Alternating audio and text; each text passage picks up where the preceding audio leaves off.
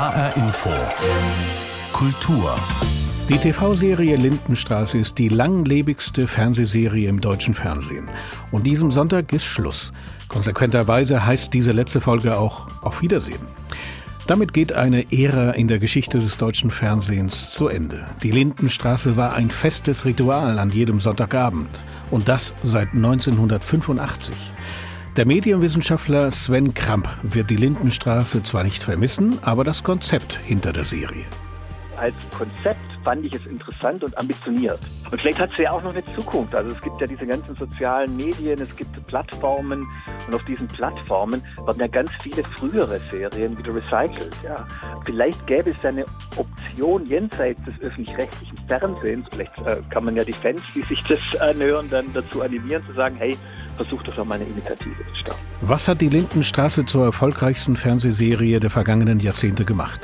Das ist eine der Fragen, die wir im Gespräch mit dem Medienwissenschaftler Sven Kramp klären wollen. Unsere weiteren Themen, die Ausstellung Neuland, Ich, Wir und die Digitalisierung im Museum für Kommunikation in Frankfurt und der Büchercheck. Heute der Roman Serpentinen. HR Infokultur mit Pablo Diaz. Seit 1985 läuft die Lindenstraße in der ARD, immer sonntags zur gleichen Zeit. Die erste Soap im öffentlich-rechtlichen Fernsehen. Jetzt an diesem Sonntag gibt es die 1758. Folge und sie verabschiedet sich damit für immer aus den hiesigen Wohnstuben. Wenn am Sonntag zum letzten Mal diese Melodie ertönt, geht eine Ära in der Geschichte des deutschen Fernsehens zu Ende. Mehr als drei Jahrzehnte gehörte die Lindenstraße zum Sonntagsprogramm und damit zum Ritual vieler Fans. Lindenstraße ist für mich ein Erlebnis seit 35 Jahren. Fahrzeiten vom und zum Wohnort wurden darauf abgestimmt. Wenn das Telefon geklingelt hat, mm -mm, keine Chance. Ich habe es ganz früher immer mit meiner Oma zusammengeschaut und ja, da bin ich dann irgendwie dran hängen geblieben. Es gehört zum Sonntag dazu wie die Sonne zum Sommer. Das Ritual ist tatsächlich, dass wir alle zu viert davor sitzen und das muss sein, bevor die Musik läuft. Mit Folge 1758 sagt die Lindenstraße am Sonntag auf Wiedersehen. Die Episode ist länger als üblich, so werden die Bewohner der fiktiven Münchner Straße knapp vier Minuten länger zu Gast in den heimischen Wohnzimmern sein als sonst. Als 1985 die erste Folge lief, gab es das so noch nicht in der deutschen TV-Landschaft. Mit der Lindenstraße zieht der ganz normale Alltag ein, erzählt in Echtzeit. Die Schauspieler durften mit ihren Rollen erwachsen werden oder altern. Für Andrea Spatzek alias Gabi Zenker eine willkommene Herausforderung. Es ist ja toll, dass ich wirklich 34 Jahre die Möglichkeit hatte, eine Rolle zu spielen, die eben auch 34 Jahre älter geworden ist. Ja, ich bin auch wirklich froh, dass ich von der ersten bis zur letzten Folge dabei war. Wohl keine andere Serie hat so viele aktuelle oder politische Themen aufgegriffen wie diese. Den ersten Kuss von zwei Schwulen im deutschen Fernsehen gab es in der Lindenstraße. Auch Hochzeit und häusliche Gewalt, erste Liebe und Enttäuschung. Gedreht wurde in Köln und die Grimme-Preis gekrönte Telenovela greift auf, was es an Themen im Leben geben kann. Moritz A. Sachs spielt als Klaus Beimer einen Nazi und ist später beeindruckt, wie nah die Drehbücher an die Realität kommen als Klaus den Nazi gespielt hat, das war schon eine spannende Zeit. Mitten rein in dieses nicht absehbare Drama rund um Hoyerswerda, Solingen, Rostock. Wir haben geahnt, was kommt, aber wir haben zwei Jahre Vorlauf gehabt damals mit den Inhalten und landeten wirklich genau drin. Also Klaus sollte Molotow-Cocktails werfen, als auch das passierte. Und das war also eine sehr spannende Zeit und äh, gleichzeitig sehr erschreckend, wie präzise man sein kann. Wie die Serie am Sonntag enden wird, verraten die Macher noch nicht. Es wird um den Erhalt einer Linde in der Straße gehen und um den Neubau eines Hotels, das die Anwohner verhindern möchten. Und gar nicht typisch für die Lindenstraße, das Coronavirus kommt nicht vor, denn die letzte Drehklappe ist bereits im Dezember 2019 gefallen. Renate Streit über die letzte Folge der Lindenstraße an diesem Sonntag. Seit 1985 gibt es die Lindenstraße. Jetzt, nach mehr als 34 Jahren, geht die erfolgreichste Fernsehsoap des deutschen Fernsehens zu Ende. Zuletzt sind auch die Zuschauerzahlen immer weiter zurückgegangen. Sven Kramp ist Medienwissenschaftler an der Friedrich-Alexander-Universität Erlangen-Nürnberg. Ich habe ihn vor der Sendung sprechen können. Herr Kramp, Sie beschäftigen sich mit Fernsehserien. Wenn wir konkret auf die Lindenstraße schauen, was hat Ihrer Ansicht nach diese Serie so erfolgreich gemacht? Also zunächst einmal hatte sie tatsächlich ein vergleichsweise neues Konzept, zumindest für das deutsche Fernsehen. Es hat ein Konzept nicht nur in dem Sinne, dass es alltägliche Lebenswelt sich anschaut, sondern es hat eine bestimmte Form gewählt, nämlich die Soap. Und die Soap, das ist eine Erzählform, die sich vor allem etabliert hat in den USA und normalerweise in Europa immer verbunden war mit, mit Trivialitäten. Ja, man kennt ja diese Daily Soaps, wo es nur irgendwie um Liebschaften geht. Mhm. Und das war im deutschen Fernsehen wirklich bis dahin überhaupt nicht vorhanden und wurde auch abgelehnt. Es gab äh, Minireihen, kleinere Serien, aber nie so etwas in der Hinsicht. Und das hat sich die Lindenstraße angenommen.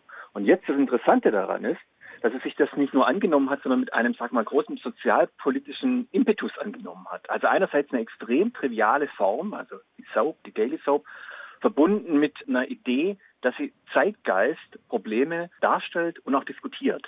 Und das ist erstmal, finde ich, eine vergleichsweise ambitionierte und vor allem eine neue Form gewesen im deutschen Fernsehen.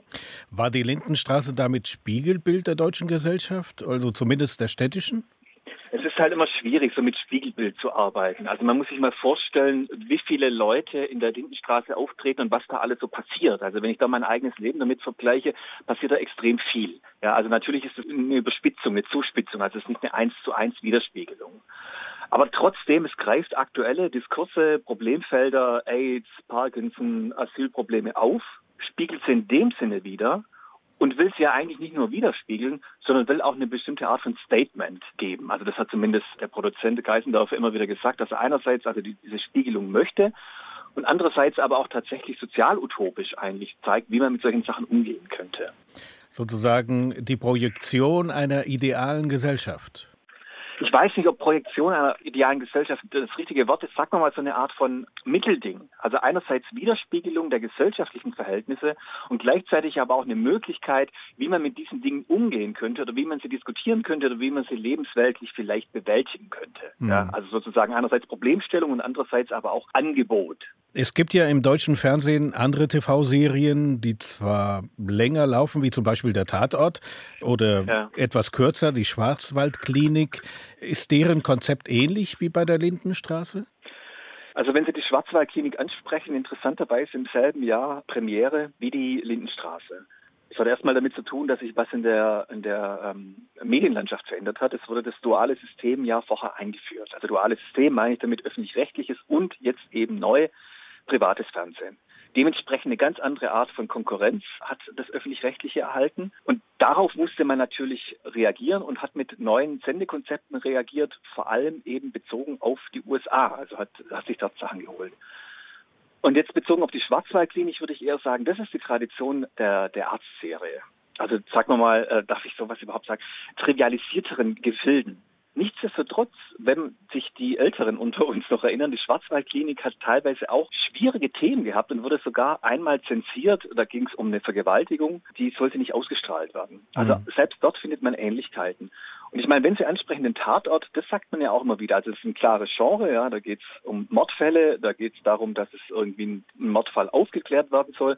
Nichtsdestotrotz kann man den Tatort auch wunderbar verfolgen als eine Art von Widerspiegelung gesellschaftlich relevanter Elemente. Also sagen wir mal, ich weiß nicht, was gibt es zurzeit? Äh, soziale Medien, Beschattungen, Asylprobleme, das kommt ja alles dort auch vor. Also auf der Ebene, finde ich, kann man gerade diese drei Serien einigermaßen gut äh, miteinander vergleichen, obwohl sie vom Konzept her und wahrscheinlich auch von der, von der Zielrichtung her sehr unterschiedlich sind. Also es gibt Gemeinsamkeiten, sagen Sie. Inzwischen scheint ja dieses Modell aber nicht mehr so zu funktionieren. Die Lindenstraße hm. wird ja jetzt abgeschafft. Als ja. sie anfing, hatte sie um die 12 Millionen Zuschauer. Ja. Ich habe das nochmal nachgeschaut und inzwischen sind das zwischen 2 und 2,5 Millionen. Hat sich also dieses Modell der Soap überlebt? Also erstmal kann man ja ganz generell sagen, dass sich überhaupt diese Art von Fernsehen, ja, als Fernsehen als Massenmedium im Sinne von, es ist für alle prinzipiell ausgerichtet, überlebt hat. Also die Ausdifferenzierung hat angefangen eigentlich schon in den 80er Jahren und hat sich sukzessive fortgesetzt. Ja, meine Studenten zum Beispiel, 90 Prozent haben überhaupt keinen Fernseher mehr. Die gucken auch nicht mehr Fernsehen. Die gucken irgendwas auf YouTube oder Netflix oder ähnliches. Mhm. Also hat erstmal, finde ich, mit Formen gar nichts zu tun, sondern mit der Art und Weise des Fernsehens. Und die zweite Sache, finde ich, die hat dann schon eher was mit diesen Langzeitformen zu tun. Wenn man sich mal anguckt, was auf diesen Streaming-Plattformen wie Netflix, sagen wir mal, besonders attraktiv ist, sind es meistens eher kürzere Formen. Also kürzere Formen, dass es eine, eine Staffel hat, acht Folgen und dann hat es nochmal acht Folgen und dann ist es vorbei. Und Soap-Formate, also Soap-Formate im Sinne von angelegt auf Unendlichkeit, die haben es sehr viel schwieriger, glaube ich, tatsächlich und sind auch sehr viel weniger erfolgreich. Aber hat das, also ich frage jetzt auch vor dem Hintergrund der Corona-Krise, mhm. brauchen wir nicht gerade jetzt eigentlich so eine, so eine Gemeinsamkeit stiftende Familienserie? Das kann man natürlich erst wahrscheinlich im Nachhinein genauer betrachten. Aber ich habe schon relativ viel gelesen und ich kriege das auch bei meinen eigenen Kindern mit. Was ist im Moment? Es läuft viel der Fernseher. Ja? Also es kommt sozusagen das alte Medium kommt wieder zurück. Ja? YouTube mhm. allein reicht meinen Kindern nicht mehr.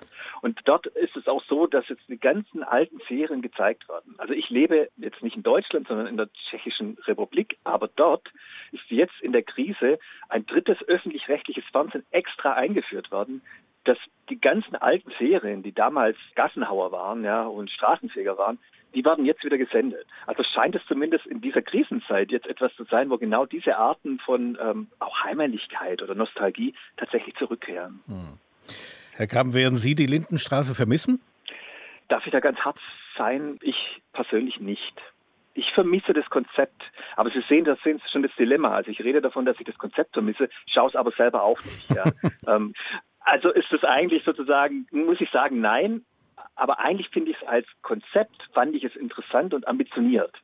Und vielleicht hat es ja auch noch eine Zukunft. Also es gibt ja diese ganzen sozialen Medien, es gibt Plattformen und auf diesen Plattformen werden ja ganz viele frühere Serien wieder recycelt. Ja.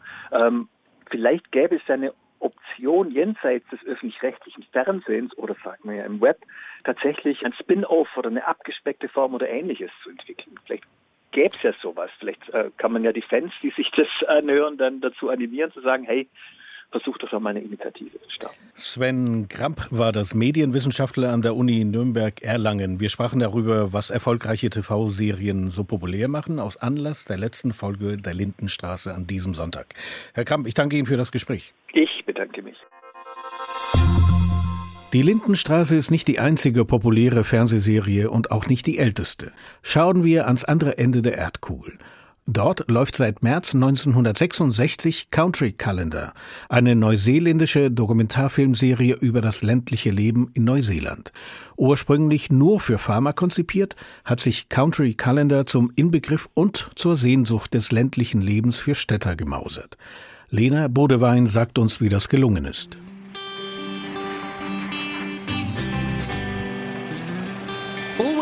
Favorite on every rural road. Hyundai Country Calendar.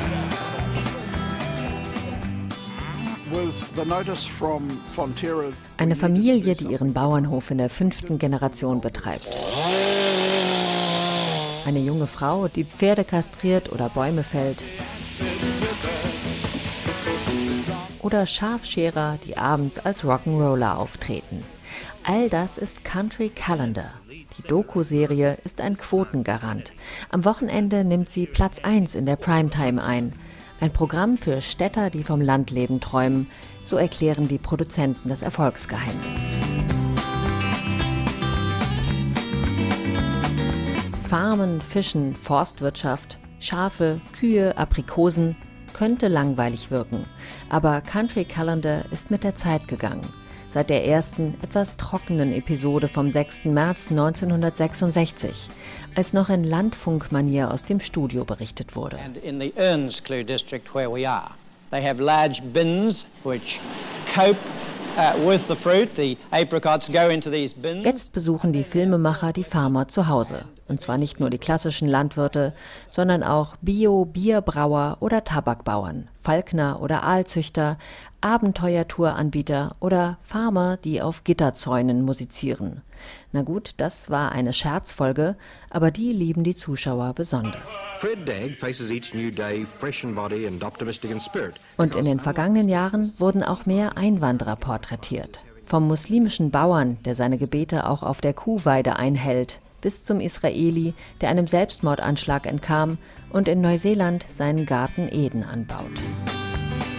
Das Erfolgsgeheimnis der Serie ist nicht nur, dass das Gras den Zuschauern dort grüner erscheint, Es gibt auch die Idee einer Balance. Wie Mark Kennedy, Sänger von Daggy and the Dickheads und ansonsten Scharfscherer, erklärt. Uh, Man kann schwer Parallelen ziehen zwischen Singen und Zäune flicken oder Schafe scheren. Aber wir haben das Beste aus beiden Welten.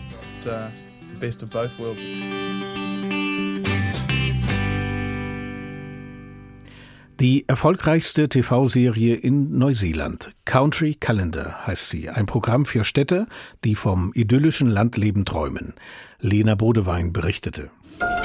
HR Info Kultur Der Roman, den wir Ihnen jetzt vorstellen wollen, heißt Serpentinen.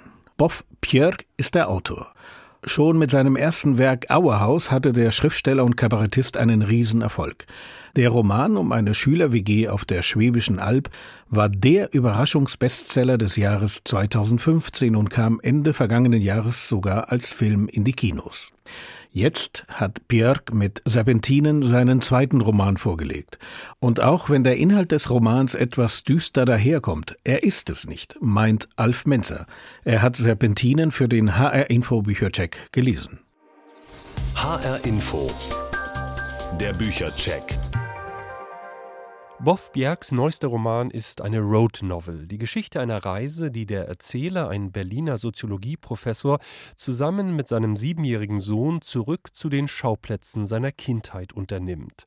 Das ist eine scheinbar nostalgische Reise zu den eigenen Ursprüngen, die allerdings ohne das Wissen der Mutter des Jungen geschieht und auf der die beiden von einer dunklen Macht verfolgt werden, einer Macht, die schon den Vater, den Großvater und den Urgroßvater des Erzählers in den Tod, genauer gesagt in den Selbstmord getrieben hatte. Ich hatte M versprechen müssen, dass ich mir nichts antun würde. Dem schwarzen Gott war das Versprechen gleich. Ich hatte es versprochen und wird dann doch gebrochen. Wenn M mir vertraute, ließ sie uns nicht suchen. Dieser schwarze Gott, das ist die Depression, die in der Familie des Erzählers von Generation zu Generation weitergegeben zu werden scheint. Wie kann man diesem Dämon entkommen? Wie kann man diesem Fluch, der von den Vätern an die Söhne weitergegeben wird, ein für allemal ein Ende setzen? Wie kann dem eigenen Kind ein solches Schicksal, Sohn eines Selbstmörders zu werden, erspart bleiben? Es ist diese Frage, die die ganze Reise der beiden begleitet und den Erzähler selbst vor einem ungeheuerlichen Gedanken nicht zurückschrecken lässt. Was wäre, wenn dieser Kreislauf aus Selbstmorden der Väter und Depression der Söhne nur durch die Tötung des eigenen Kindes zu unterbrechen wäre? Das ist ein ungeheuerlicher Gedanke, aber einer, der diesem Roman seine unerbittliche Spannung verleiht. Wie es geschrieben ist. So schwermütig, wie sich das alles auf den ersten Blick anhört, ist dieser Roman gar nicht. Ja, er führt zurück in die dunkle Vergangenheit nicht nur einer familiären, sondern auch einer nationalen Geschichte. Der Vater des Erzählers etwa war in seiner Jugend ein überzeugter Anhänger des Nationalsozialismus und so ist das persönliche Trauma mit dem historisch-politischen Trauma verbunden. Aber das ist nur eine Wendung dieses verschlungenen Reiseromans, der immer mehr Tempo aufnimmt, der in kurzen, lakonischen Sätzen erzählt erzählt ist und der ein außerordentliches Maß an Witz und Selbstironie aufweisen kann, etwa wenn es um den sozialen Aufstieg des Erzählers geht. Micha sagte, man kann seine Klasse nicht verlassen, man kann sie nur verraten. Ich sagte, wer sagt das? Friedrich Engels? Micha sagte, Gerhard Schröder. Wie es gefällt. Serpentin ist ein Roman, der mich zunächst verunsichert und dann aber tief beeindruckt hat. In gewisser Weise ist er das genaue Spiegelbild zu Boff Bjergs Erfolgsroman Auerhaus. Während in Auerhaus eine scheinbar witzige und übermütige Handlung um ein düsteres Zentrum kreiste, nämlich die Selbstmordabsicht eines der Schüler, verhält es sich mit Serpentin, dem neuen Roman, genau umgekehrt. Ein durch und durch düsteres Thema wird hier immer wieder witzig gebrochen. Und genauso wie in Auerhaus schafft Boff Bjerg es auch in diesem Roman, gewichtigen Fragen die Schwere zu nehmen ohne sie dadurch zu banalisieren. Und das hat mich überzeugt. Voll und ganz. HR Info, der Büchercheck. Auch als Podcast zum Nachhören auf hrinforadio.de. Serpentinen von Boff Björk ist im Klasen Verlag erschienen und kostet 22 Euro. Alf Metzer hat den Roman für uns gelesen. Wie wollen wir eine digitale Gesellschaft gestalten? Und wie wollen wir miteinander kommunizieren in dieser digitalen Gesellschaft? Und wie beeinflusst die Digitalisierung unsere Beziehungen und Freundschaften? Das sind Fragen, mit denen sich die Ausstellung Neuland, Ich, Wir und die Digitalisierung beschäftigt. Sie läuft bis zum 30. August im Frankfurter Museum für Kommunikation. Zurzeit nur online natürlich. Marius Kaller hat sich bei diesem Neuland Ich, Wir und die Digitalisierung einmal umgesehen. Selten hatte eine Ausstellung einen derart aktuellen Titel gehabt. Neuland wurde in der Tat betreten, allerdings zunächst nicht in den realen Ausstellungsräumen, sondern online. Innerhalb weniger Tage wurde ein Film gedreht, ein virtueller Rundgang ermöglicht und das Angebot erweitert. Das Kuratorenteam hat jetzt mit der Erstellung der Ausstellung nicht etwa die Arbeit beendet, sondern wird auch in den kommenden Wochen präsent sein. Kuratorin Silke Zimmermann. Begleiten werden wir das als Kuratorinnen auch ähm, live im Netz. Also wir sind auf den Online-Plattformen Facebook und Twitter und Instagram dann auch vertreten und ansprechbar und freuen uns da auch auf Feedback unserer virtuellen Besucherinnen. In den kommenden Wochen bis zur realen Eröffnung werden wir dann natürlich auch noch im, im Netz einfach präsent sein mit Themen aus der Ausstellung und versuchen da so ein bisschen den Spannungsbogen weiterzuführen und die Kommunikation mit, mit den Besucherinnen, die dann hoffentlich irgendwann auch in baldiger Zukunft noch in den realen Ausstellungsraum kommen können. Fünf Themenbereiche sind hier vertreten. Identität und Profil, Kommunikation und Diskurs, Optimierung, Beziehungen und schließlich Wissen und Orientierung. Ein Mobile erscheint im Bild, dessen einzelne Teile alle möglichen Internetkanäle und Plattformen darstellen. Wäre der Besucher vor Ort, könnte er alle, auf denen er oder sie aktiv ist, antippen und einen kleinen Tanz der Mobilscheiben bewirken. Doch auch so gibt es einen guten Überblick über alle Themen. Zu jedem Bereich wurden Interviews geführt, die jetzt mit Bild und Ton eingespielt werden können. Etwa bei Fragen wie Fake News oder Hate Speech. Selbst äh, Menschen, von denen ich denke, sie sind kritisch mit den Informationen, selbst die fallen auch wirklich immer noch auf Fake News rein. Das ist manchmal echt beängstigend. Von jedem Internetnutzer werden Daten erhoben. Doch weiß er oder sie, welche öffentlich verbreitet oder sogar verkauft werden und welche nicht? Und welche würden sie freigeben und welche nicht? Hier wird diese Frage spielerisch gelöst, wie Silke Zimmermann erklärt. Hier haben wir verschiedene Stellen aufgezeigt, die Daten von uns erheben und auch sammeln zum Teil. Und wir stellen den Besucherinnen und Besuchern die Frage, wie sie sich das in Zukunft vorstellen, wo sie gerne möchten, dass Datenströme ähm, entstehen dürfen und wo auf keinen Fall Datenaustausch zwischen staatlichen und nichtstaatlichen Institutionen stattfinden soll. Da gibt es dann so Gummibänder, die sind natürlich farblich kodiert, rot und grün, also wie man das klassisch kennt. Grün für Ja finde ich gut, rot für Nein, das möchte ich nicht. Wer sich oft für Rot entscheidet und entsprechend ein überwiegend rotes Feld erstellen wird, könnte vielleicht künftig sorgsamer mit seinen Daten umgehen. Welche Folgen die Buttons entspannt und aufgeregt haben, wird aber auch erst in der Ausstellung überprüft werden können.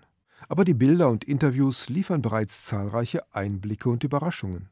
Auch die Kuratorin musste ein Vorurteil revidieren. Als wir uns dann aber in die Literatur vertieft haben und dann auch wirklich ganz aktuelle Studien gerade aus dem letzten Jahr gewälzt haben, haben wir dann doch festgestellt, dass inzwischen tatsächlich der Trend dahin geht, dass online angebahnte Beziehungen eine längere Haltwertszeit haben als offline angebahnte Beziehungen, weil einfach dadurch, dass irgendwie eine andere Form von Austausch und diese neue Form der der Annäherung zwischen zwei Menschen tatsächlich offensichtlich zu auch gewissen stabilisierenden Momenten führen kann. Identität, Beziehungen, Wissen. Die großen Themen des Netzes sind hier vertreten. Im Internet weiß niemand, dass ich ein Hund bin. Dieser Cartoon von 1993, der auch zu sehen ist, bringt das Online-Spiel der Identitäten immer noch auf den Punkt. Vieles wird visuell angetippt. Fragen huschen in dem Video vorbei. Wie viele kommunizierende Ichs verträgt die Gesellschaft? Einige interaktive Stationen werden noch eine Weile warten müssen. Aber da das Kuratorenteam auf den Social-Media-Kanälen selbst interaktiv auftreten wird, ist für Ausgleich gesorgt. Marius Kalla über die Ausstellung Neuland, Ich, Wir und die Digitalisierung. Für die Dauer der Museumsschließung nur online zu sehen auf www.ausstellung-neuland.de und auf den Social-Media-Kanälen unter Hashtag Neulandausstellung. Danach, wann immer das auch sein wird, im Frankfurter Museum für Kommunikation. Und das war HR Infokultur. Die Sendung zum Nachhören finden Sie online auf hrinforadio.de und auch in der ARD Audiothek. Mein Name ist Pablo Diaz.